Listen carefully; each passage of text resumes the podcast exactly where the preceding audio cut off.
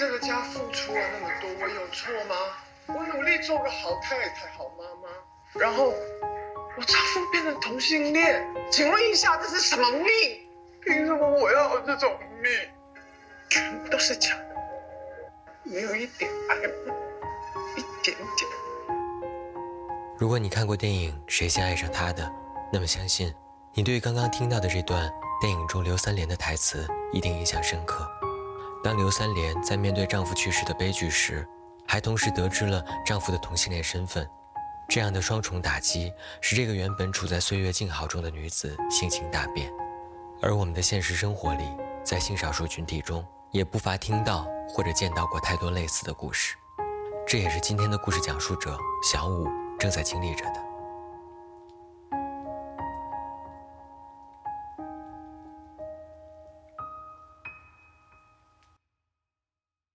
就跟大家说说我的故事吧。先从我什么时候意识到我是 gay 开始说起。嗯，我是来自一个非常普通的一个小城市，可能四线五线都算不上，就非常非常小的一个城市。可能在四五年级的时候，我就发现我跟大家不一样。那个时候开始身体上面就有一点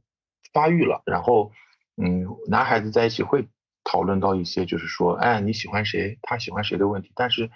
我我就觉得我很喜欢我们班的一个男生，但是呢，我一直我都不敢表达出来。那个时候我就慢慢的感觉自己是不是跟别人有不太一样的地方，但是我不敢跟大家讲出来。慢慢的，一直到我上初一，我的一个哥哥他在国外上学，然后他嗯回来了之后买了一部新手机，然后他就把他的另外一部旧手机给我了。从那个时候我就注册了自己的 QQ，然后慢慢的我才知道原来是有 G 这个群体的。后来我就加了一些 QQ 的群，那个时候很奇怪，里面都是各种各样的大叔，从来没有跟我这一个年龄阶段的，所以那时候我也感觉自己蛮孤独。我这个人的性格是特别会往以后考虑，以后如果我要是结婚，但是我没有任何一个自己喜欢的女孩子，那怎么办？那我是不是就结不了婚了？那我是不是就？不能有孩子了，我又是一个特别喜欢孩子的，所以说我一直在被这样的问题困扰。然后慢慢慢慢的，我一直上了高中，大概在高一高二这个阶段，嗯，学习压力也特别特别的重。我是一个体育生，从初中开始我就练体育。我爸爸从小给我的印象就是特别的严厉，特别的严格，他会打我，而且也会比较狠的那种。所以说我从小在内心的世界里就很畏惧他。我记得有一次，大概是在高二，因为学习上的一些事情吧，班主任应该是跟他沟通了，沟通了之后，他非常非常生气。他那次回来了之后是脸上任何表情都没有，就问我一句话说：“你准备好了吗？”所以那一瞬间我就感觉我很委屈。我练体育已经明明这么累了，我的学习差一点又能怎么样？然后那一瞬间呢，我就离家出走了。我是当着他的面我就跑了。走了之后，我向我当时比较好的几个朋友借钱。总共借了一百块钱，那当时的想法比较单纯。爷爷奶奶知道这件事情以后，那时候我就有手机嘛，他们就给我一直狂打电话，然后我一直就不接，然后一直到晚上吧，大概十一二点的时候，我爷爷还在给我打电话。我想到他身体也不好，年纪那么大了，我不忍心，我就接了他一个电话。那时候下了小雨，然后我爷爷就在电话里跟我讲说，我已经在街上找了你很长很长时间了，我鞋子都已经不见了。来到家里了之后，我爸也懵了，因为我从小到大，我一般不会做出太过过激的一些行为和举动。然后我爸就把他的架子给卸下来了吧，就是跟我坐在那儿好好的谈。然后那也是我父亲第一次非常温柔的走走走进我的内心世界，所以那一瞬间我也崩溃了。我爸从来不会那样跟我讲话的，就是说啊，小五啊，你跟我可以跟我去讲一讲你的心里话。然后这个时候我我内心就非常崩溃，因为我这件事情。没有跟家里人讲过，那个时候我也不知道什么叫做出柜，但我只知道家里是最亲的人，我有一些自己想不通的问题，我应该跟我的父母去讲。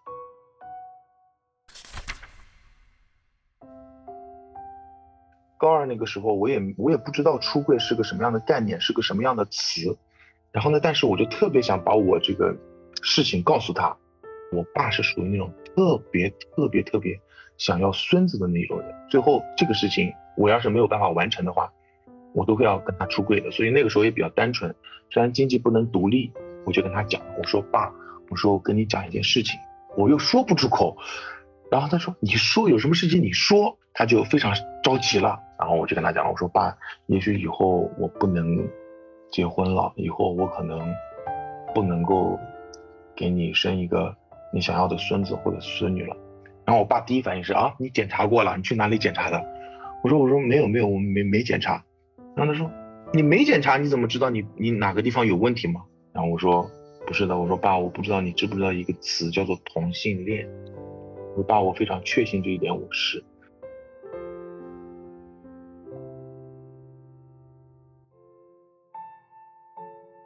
我从来没有看到过我爸哭。他的两行老泪就这样顺着他的脸颊往下滴，一直到他的下巴，然后滴下来，然后他就抄起那个桌子上的一个玻璃的那种很大的那种烟灰缸，就自己往自己的头上去去砸，砰砸了一下，烟灰缸就碎了。然后我上去一把就把他给抱住了，让他知道我不是一个骗人的孩子，他知道我说的是真的。第二天早上八点钟，他就给我拽到了我们当地的一嗯最好的医院去了，之后挂的是心理科门诊。我们去了之后，嗯，那个心理科的医生明确的在我和我爸的面就回答了他的问题，这个是不是病？但是呢，也也不会因为家长的因素去去干扰我们，会改变我们的取向，这是不可能的。紧接着第二天，他可能是帮着工人一起去卸货的时候，他在上面就一个没站稳就摔下来了。经过这件事情呢，我在心里其实是特别特别内疚，我觉得我对不起我爸。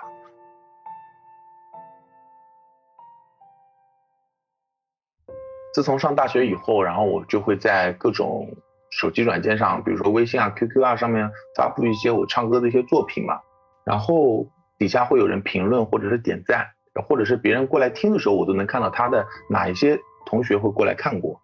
然后我记得我一直在唱，底下一直会有一个女孩一直在给我评论点赞，包括她还会给我转发给她的其他同学听。他是我的初中同学，并且也是我当时上初中的那个班级的语文课代表。在初中的时候，他就特别特别喜欢我，然后包括干的特别傻的事啊，比如说写情书啊，或者是跟自己的小闺蜜去分享我呀，就是说说我怎么样怎么样。那个时候我就知道这件事情。但是上了高中之后，我们虽然在一个学校，但不在一个班级了，大家都有学习任务，我们就没有聊过一句，没有没有讲过一句话。后来直到上了大学嘛，然后我慢慢才，因为都是头像，我不知道谁是谁。后来我才知道，原来是他，因为他每次都给我评论。后来我就点进去了，我就问他私聊，我说你是谁？他跟我讲了啊，我是谁谁谁。然后这个时候我心里就想起来了一件事，我就觉得我是不是应该跟一个女孩好好的谈一次恋爱。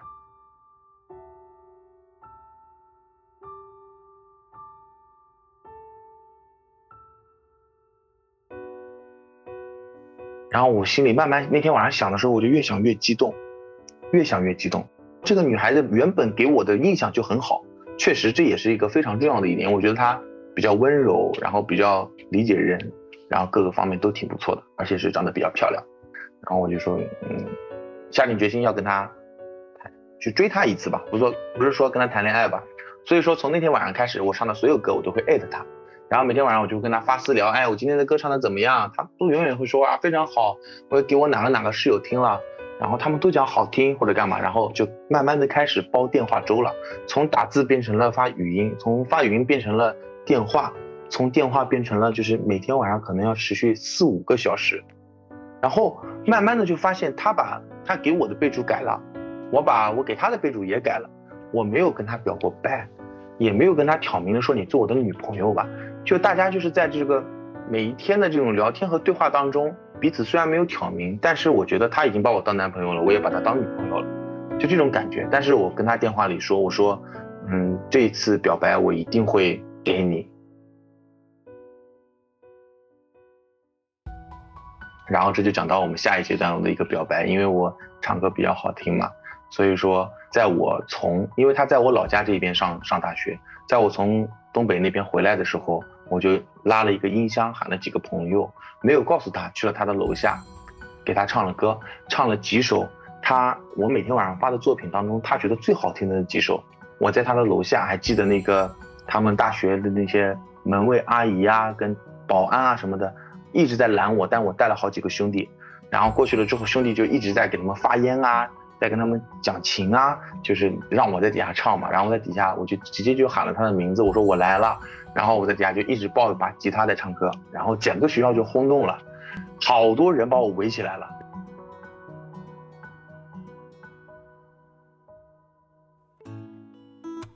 然后他在上面一直都不下来，然后我还记得蛮搞笑的是，他们的室友在上面喊了一句说：“小五，你别着急，他在化妆，手抖，画不上去了。”然后我在底下噗就笑出来了，然后我还一直在坚持唱，大概半个小时左右，他下来了，站在我的面前，大家就自动的变成了一个圆，包围着我们两个人，他站在我面前，我捧一束花，然后我就跟他讲了几句表白的话，然后我们俩当时就在大庭广众之下，我们俩就接吻了，大家就一片掌声。晚上我们就出去了，出去了之后就开始，嗯，出去玩啊、逛街啊什么的，带着我的兄弟们一起。这就是我跟他确立关系。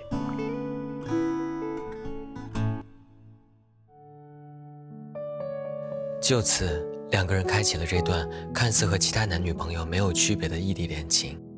每天发短信、打电话，向彼此分享自己遇到的趣事，也会在假期短暂见面。然而，也是在这个过程当中，小五逐渐意识到，他根本改变不了自己依旧喜欢男生的这个事实。他不忍心再看着面前这个女孩继续把宝贵的青春浪费在自己的身上，这种愧疚也让那段时间的小五每天处在煎熬之中。于是，他鼓足勇气，决定向对方出柜。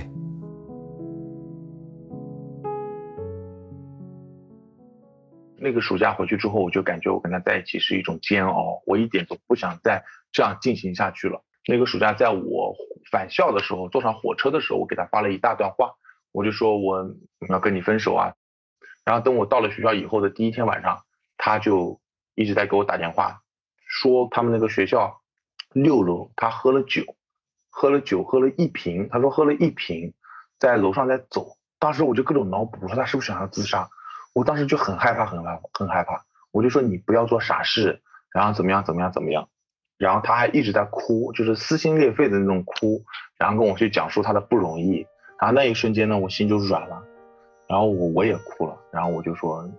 我说那你先冷静一下。我说我们不分手了。我说我再也不跟你讲分手了。我说你先冷静一下。我说等你完全冷静下来之后，我告诉你我的原因是什么。那个时候我就其实想跟他出柜了。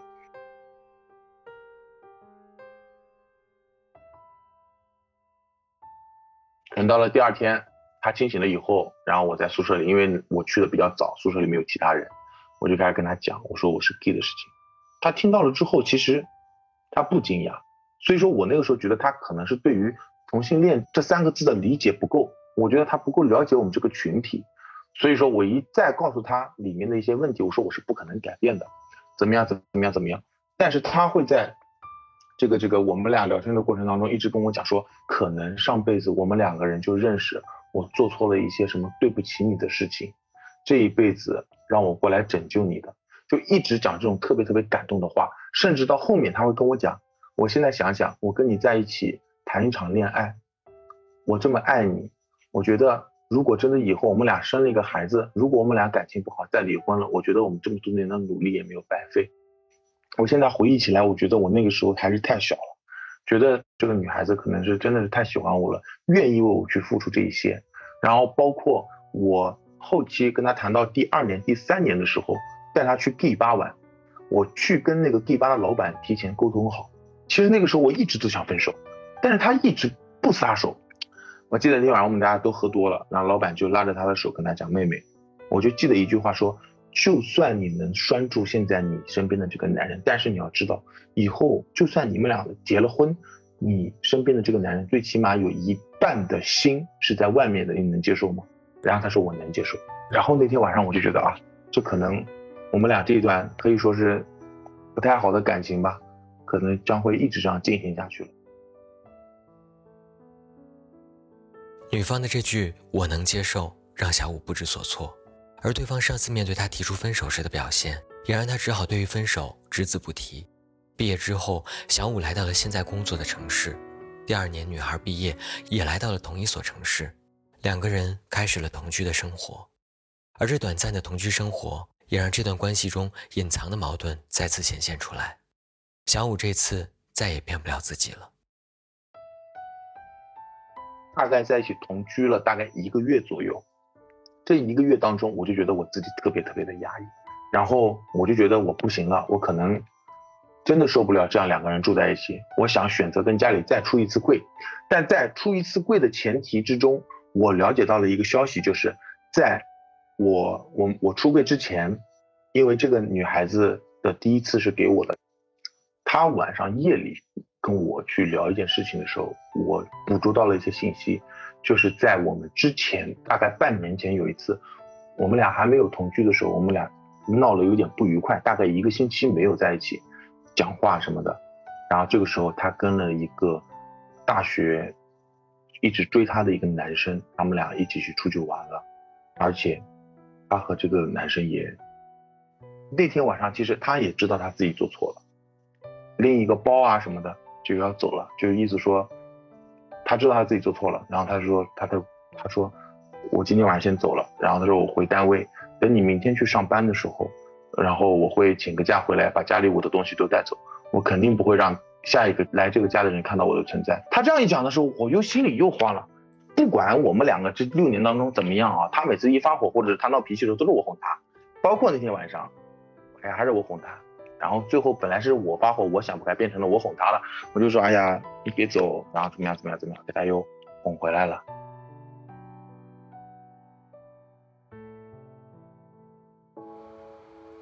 然后后来直到有一次，我爸妈从老家过来，来我家里来看我，然后我在家里提前准备了第二次出柜的一个一个方法，然后准备的 pad，然后让我爸过来看。结果我视频刚放出来没有到两秒，我爸就啪把我的视频给按掉了，就说你现在还跟我讲这个什么？你不存在跟我讲这个事情了。然后我爸摔门就走，带我妈直接就回去了，就没有在我这过夜就走掉了。然后我当时我心里想的是，我说他为什么一点都不理解我？那一夜我还是很难过很难过的。过了大概两三个星期，我爸给我发了一个信息，大概的内容就是说儿子这么多年你辛苦了。你上次跟我讲的事情我也明白，这么多年我也没有忘记过。接下来只要你过得开心就好了。无论你以后走什么样的路，你记住你自己走的路，只有你自己能够承担。恰巧我在心里做抉择的时候，发现这个女孩子怀孕了，我在家里就哇就叫起来了，就特别特别兴奋，从内而外的兴奋，因为我觉得不管怎么样我要当爹了。我持的时候我特别想把这个孩子留下来，他持的就是说他不，他还不定，他也不知道是应该留还是打掉。后来那天晚上我们就跟我爸跟我妈去通了电话，然后后来大概过了两三天，我跟他一起开车回家，然后我就说准备跟他妈去挑明这件事情。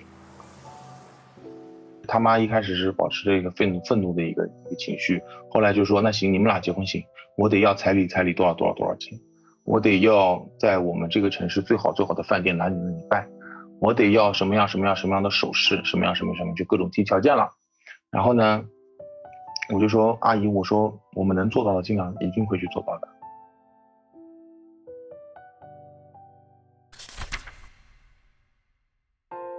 然后就到了我们定亲的那个前一天晚上，爸把钱全部都准备好了，然后他晚上很早就上楼了，就在床上躺着。然后我就感觉不太对劲，我就上楼了之后去问他，我说我感觉你今天不太对劲，他一直都不讲是因为什么。包括后来我妈都来了，然后我们一直在问他。后来我爸突然一下子第二次在我面前又哭了，就说爸知道这么多年你不容易，爸知道这次结婚你不是想自己结的，而是因为我们结的。我现在我不想要孙子了，我只想要你这个儿子了。这样我不想因为你因为这个这个孙子怎么样怎么样怎么样，我不想失去你。可以开始讲这样的话了。当时我很惊讶，其实也蛮感动。我觉得他理解我了。然后那个时候站在我的角度，我会去想，怎么可能呢？这种事情怎么可能还有还有回头见呢？约了第二天都已经已经亲戚都通知到位了。我反过来我就安慰他，我就说，爸，你这时候就不要再讲这个傻话了。我说开工哪有回头箭了？我说我就反过来安慰他嘛。我说你不想要个孙子，我还想要个儿子呢，我还想要一个女儿呢。如果万一以后在五十年以后。或者是多少年以后，你们俩要不在这个世界上了，谁跟我讲话？然后就这样讲到我爸也挺动容。后来第二天就还是如期的去，直到有一天他妈打电话到我家来说，我们两家还沟通一个事情，然后我们就在家里等着他。那天晚上他们家一家三口都到了，到了我们家来，我们家也一家三口。他妈站着就挑明了说，这个孩子我们先打掉，也是压住的意思，就是说不要了。现在他们俩还年轻，然后等他们俩以后工作稳定了啊，各个方面都稳定了再要。那这一点就已经触碰到了我的逆鳞，也触碰到了我爸的逆鳞，所以当时晚上吵得不可开交。他他就自己做决定了，就是让我开车，然后他就坐在副驾驶，带着他的爸妈就回家了。回家了之后就开始找彩礼，他妈又不给，他跟他妈就撕起来了。最后把彩礼找到了，然后拿出来给我了，然后就大概冷了大概有十天左右的时间。这时候他妈坐不住了，他妈就再一次打电话给我爸，就说那个彩礼怎么拿回去的，怎么给我送回来？他们两个婚照结，孩子也不打了。嗯，我爸死咬着说，因为怕彩礼给他搞过去以后，他妈又又又又让他打胎啊，或者是干嘛的，因为他妈把打堕胎药都准备好了，放在他的床头了，都已经第二天准备吃，因为女孩子没舍得吃。然后我爸就说，这彩礼给他一拿回去之后，他把胎打掉了，你有什么办法？所以我爸就一直不给这个彩礼钱了。最后经这个嗯媒人中间的沟通。反正就是又拿回去了一部分的彩礼，然后把这个婚如期而至的就结掉了。然后结掉了以后，这个女孩就一直跟我在我所工作的这个城市一直生活。在她怀孕的这个期间，她会脾气特别特别暴躁，然后呢会跟以前表现的特别不一样，也导致我那一段时间特别特别的压抑，大概有七个月左右的时间，一度都想着世界没有任何光彩了。我。现在既然已经选择了跟这个女生在一起，而且这个女生在平时的生活当中对我还是比较照顾和体贴，虽然这种体贴和照顾不是我最想要的那种，但是呢，现在我选择了这条路，那么我就应该要去把它走下去。凭我的能力，我能力有多大，那我就跟她走多远。如果我足够有能力跟她走到头的话，那我觉得是个最圆满的事情。然后现在对于未来的看法就是，等她怀孕把哺乳期。过了以后，等她回到我上班的这个城市，我会尽竭尽全力去帮她找到一份好工作，先让她稳定下来。然后我们两个人试着去让，因为我的爱好很多，但她的爱好几乎没有，我会试着去挖掘她一些的爱好。他他他身上可能会发生的一些爱好，比如说打打羽毛球啊，或者是逛逛街啊，或者是干嘛干嘛一类的，就是说让他认识一些更多的人。我尽量的能够磨合到一个他比较能接受的状态，而我又比较舒服的一个状态。这样我们慢慢的往下去走。我想对我的父母和我现在的妻子，包括对我自己，我都想讲一大段话。首先，我觉得这件事情现在是是，就先对于我父母来讲吧，就是说，嗯，这么多年的努力。按照我当初的设想，我觉得不管我现在是不是不是在心理上能承受得住，但是最起码从我爸从车上摔下的那天开始，我觉得我想让我自己改变。嗯，不管到今天为止是不是有实质上的改变，但是我从行动上，我觉得我已经改变成功了。因为毕竟我有我的老婆，有我的孩子了。第二个对我的老婆讲的就是，嗯，跟我这么多年，确实你太辛苦了，不管是从任何方面，我都觉得。他对我的好，超级超级的大过了我对他的好。我觉得他跟我这么多年太不容易了，嗯，包括他刚刚才毕业，毕业之后就开始当妈妈，工作也还没有稳定，所以其实我觉得我很对不起他。但是如果你真的要是听到了的话，你也知道这个讲述的人是我的话，嗯，我觉得不要太过于担心，我会努力把接下来的路给走好，担任起我该担任的责任。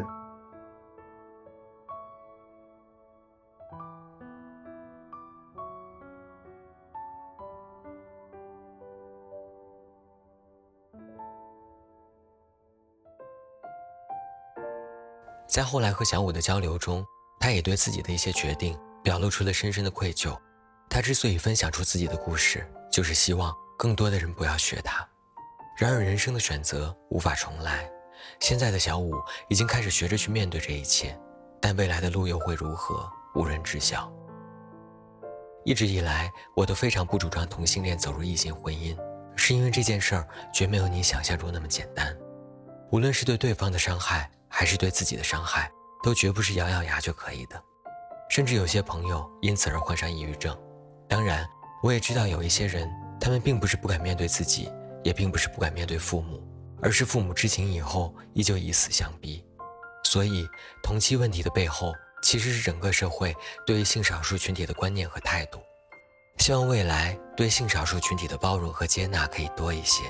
像小五和他妻子身上这样的故事可以少一些。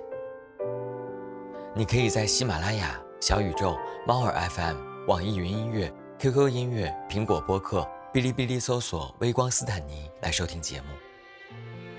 如果你也是性少数群体的一员，如果你也希望分享自己的故事，倾诉自己的困惑，可以将你想要分享的内容用五分钟以内的音频进行简单介绍。投稿音频我们会严格保密，投稿尽量不要使用变声器。正式录制和播出我们会统一进行变声处理。音频文件请以“微光故事”加你的昵称命名，发送到邮箱“彩虹微光”的全拼幺六三 dot .com。万物皆有裂痕，那便是光照进来的地方。我是斯坦尼，我在这里等你。我们下个故事见。